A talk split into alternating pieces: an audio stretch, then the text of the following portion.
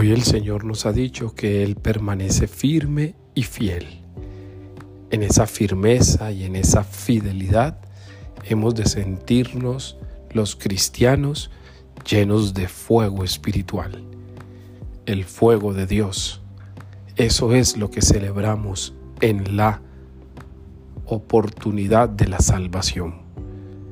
La oportunidad de salvación que se nos da en el adviento es para dejarnos irradiar por el fuego de Dios. Un fuego que se alimenta de fidelidad y de firmeza. Y la fidelidad no necesariamente es igual a perfección absoluta.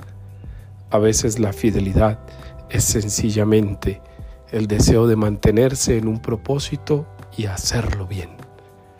No podemos desestimar es Dios quien nos hace firmes. Esa actitud de firmeza es la única necesaria para que Él pueda seguir obrando en nosotros y entre nosotros. Te invito entonces para que sientas como fuerza de Dios el fuego que pone en tu corazón. Él solo necesita de una chispa de ti para hacer un gran fuego de amor en ti. Firmeza y fidelidad. Dos actitudes claras para ir comenzando el adviento, que es el tiempo de la esperanza.